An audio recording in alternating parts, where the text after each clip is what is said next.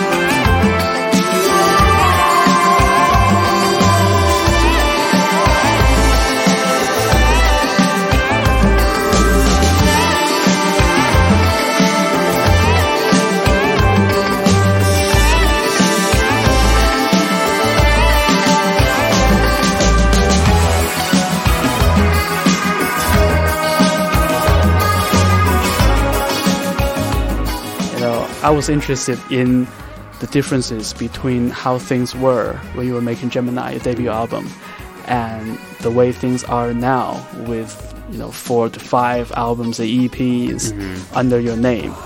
And if you compare Indigo to Gemini, so what would be the biggest change that happened in the past eight years of your music career? Well, just um, I think the main differences for me are the fact that, that, that when I first started Gemini and when I was kind of like when I first started Wild Nothing, it was really kind of born out of this this mentality of like doing everything myself and, and kind of the, the way that, that I recorded that record was was just kind of born out of the necessity. Like I didn't really have any other way to make it, and I was constantly learning as I was as I was making that record, and just kind of everything was an experiment for me. Um, and also, I think too, like everything is different now because I've just experienced so much and learned so much, not only about songwriting and, and, and making records and kind of just getting better on a on a production side, um, but but also just you know having played so many shows and traveled to so many places around the world and kind of I just think the scope of what I'm doing has has opened up so much for me that that that it's I've kind of gotten to a point where like not thinking about that is is an impossibility.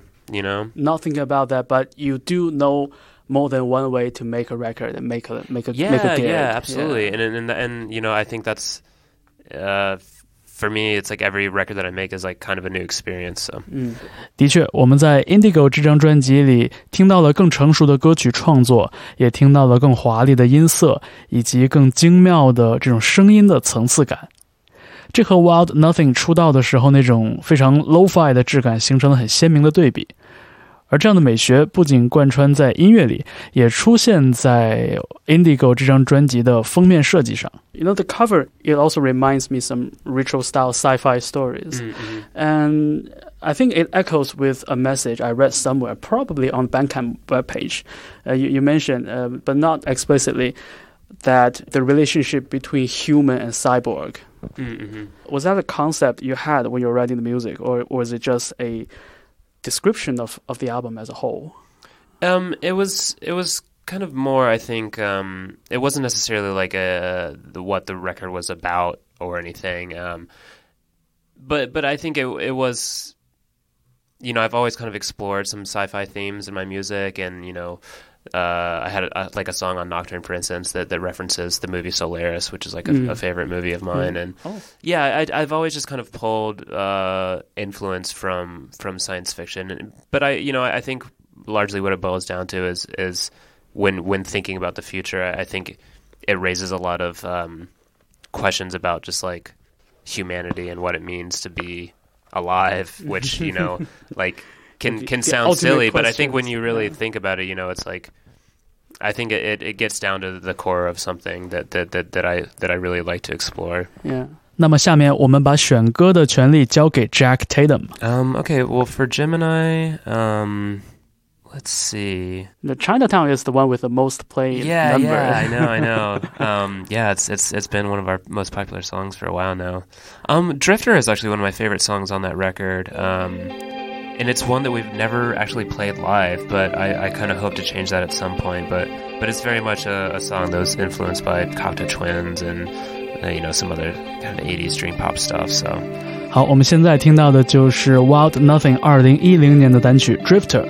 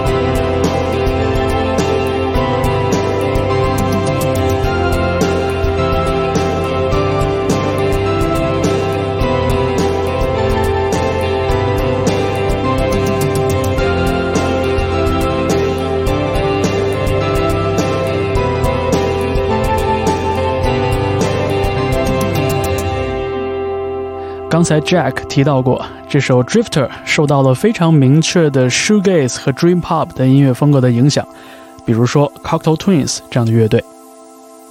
但是 Jack 并不是从小就喜欢这些来自八十年代的另类音乐的。我们来听一听他在长大的过程中都听了些什么。What do you think of as being the music that gradually shaped your sound and your musical taste? I mean, my, my interest in music really started because of my parents and, and because my dad um, is also a musician and plays guitar.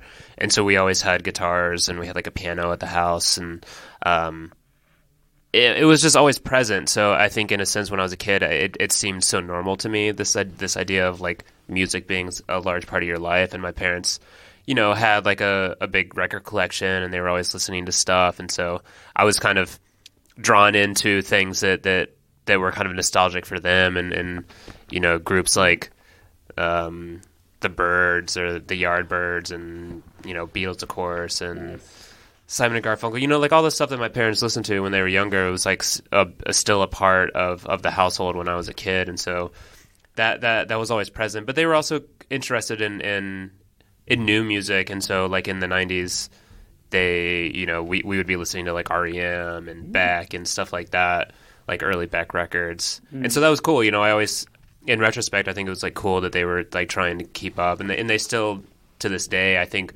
maybe largely because of the fact that I'm a musician and, and doing they they really like to kind of stay current with what you know is happening in independent music. Um, but you know my taste has kind of like morphed and changed so much throughout my life. And um, it wasn't really until kind of like late high school and college that I- that I really s- became obsessive about like 80s post punk um, shoegaze music and you know a lot of British music in particular. And that kind of like swallowed me whole you know and, and and with like the early records that I was making that was that was really kind of all I was interested in. And since then my tastes have changed but but I always come back to the 80s you know. I always come back to that decade of music as, as being the most inspirational for me. Um, but you know I think more so with with Indigo that, that I was looking at some kind of people that were still you know had a foot kind of like in the independent underground sort of world but were making more kind of pop oriented music. And mm-hmm. so people like Tears for Fears and you know mm-hmm. like Kate Bush who's one of my favorite artists of all time I always felt like she was really good at making pop music that was like still very strange. Very artsy. yeah yeah mm-hmm. Are you particularly crazy about some musical instruments or some vintage synthesizers? Something like that, anything like Yeah, that. It's yeah, particular I mean- sounds. Definitely. Like I've I've gone I've gone through phases of of, of getting obsessive about certain certain gear. Um, I'm at a point now I think where I'm most of my money that that goes into music is spent on recording gear at this point. So like microphones and preamps and compressors and all that kind of stuff. Because I'm I, I'm I kind of like always trying to build up my home studio. Um, but yeah, it's like I I don't really I've I've gotten to a point where I'm I'm more about like it doesn't matter what you use to get somewhere, it just matters like where you end up. And so for me it's like I still use the same guitar that I got when I was 16 years old and I and I bought really nice guitars since then, but I always just pick up whatever's right next to me, you know. Um but yeah, with synths, you know, like I have a handful of, of old vintage synths at home, but it's it's kind of the same thing. It's just like whatever you use it doesn't really matter if it if it costs you one hundred dollars or three thousand dollars. It's like if if it gets us if you get a sound out of it that you like, then what does it really matter? I have musician friends who also spend some money on the synthesizers, and, Mm-hmm. and he will always work on the toy piano Mm. when writing songs. you know, Yeah. capturing all the ideas and the inspirations, Mm. and when it's needed, he will pull out the expensive synth and make a proper demo out of it. Right? Yeah. Just- yeah. He will use the synth to replace the toy piano sounds, but when Mm-hmm. he was writing at the beginning, he will always go with what he's familiar with. Yeah, Yeah, yeah, yeah. That's very interesting. I, I can relate to that definitely. 好，那在本期 Music Only Weekly Podcast 的音乐人环节，Wild Nothing 乐队的灵魂人物 Jack Tatum 和我们分享了一些他做音乐和听音乐的感受。那下面这首歌依然由 Jack 本人为我们挑选，他选了2012年的专辑 Nocturnes 中的一首歌。 I I guess it might be fun to, to recommend Through the Grass because it's kind of a, a, a, different song from the rest of, of the record and, and the rest of my discography, even. Um, and it's yeah, it's it was one of, one of the songs that when I was making the record, I wasn't even sure if I wanted to put it on, but but even since then, you know, occasionally I'll have people come up and, and specifically bring up that song to me and, Oh. and and tell me, you know, that, that that song in particular means a lot to them. So yeah, it's always a surprise to me. But uh, touching. yeah. 好，以上就是 Wild Nothing 乐团的首脑 Jack Tatum 做客 Music Only Weekly Podcast。这首 Through the Grass 之后，我们的节目继续。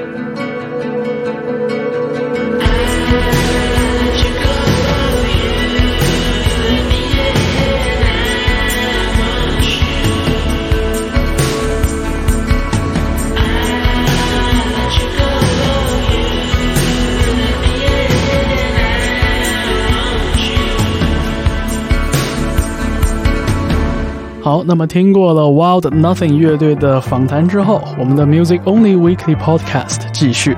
下面有请澳大利亚的四人乐团 Last Dinosaurs 带来这首歌曲，叫做 Idalo Disco。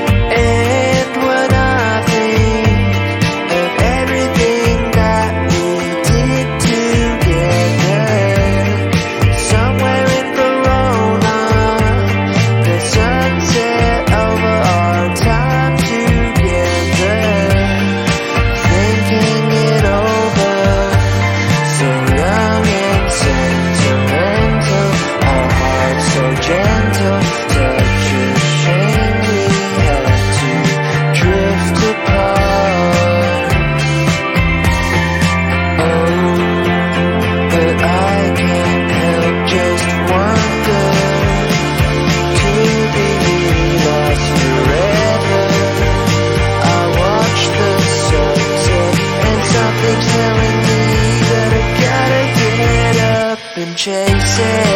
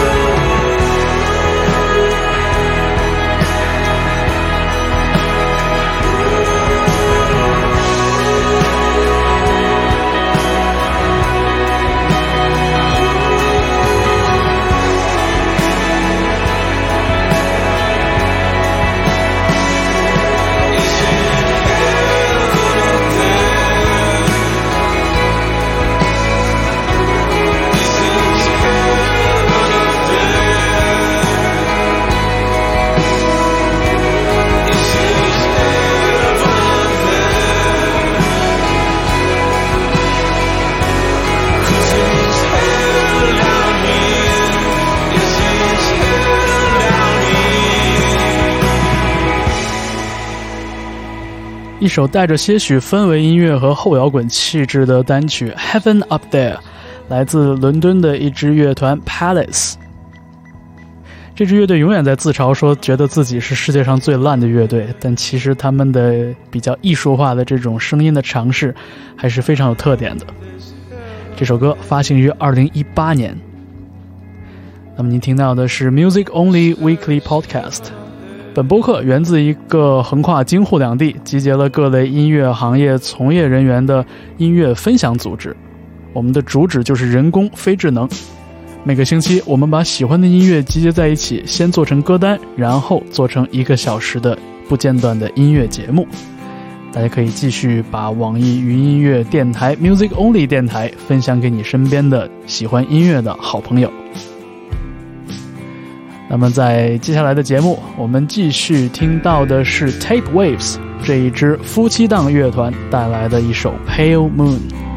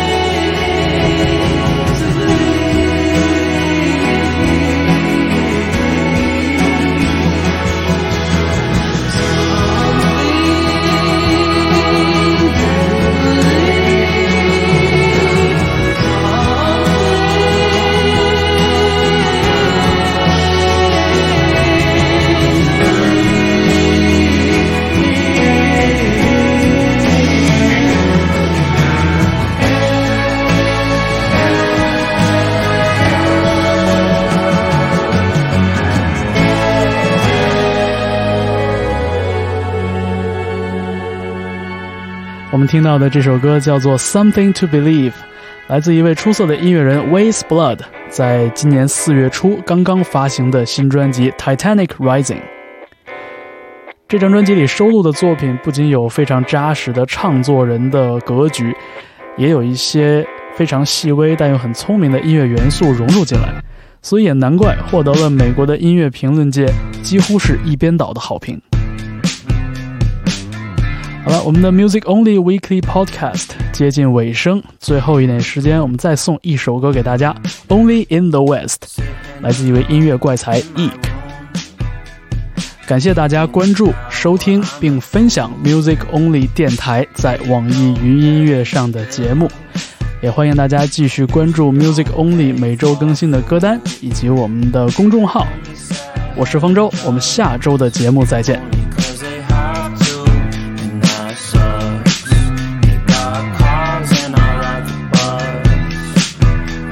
I'm on a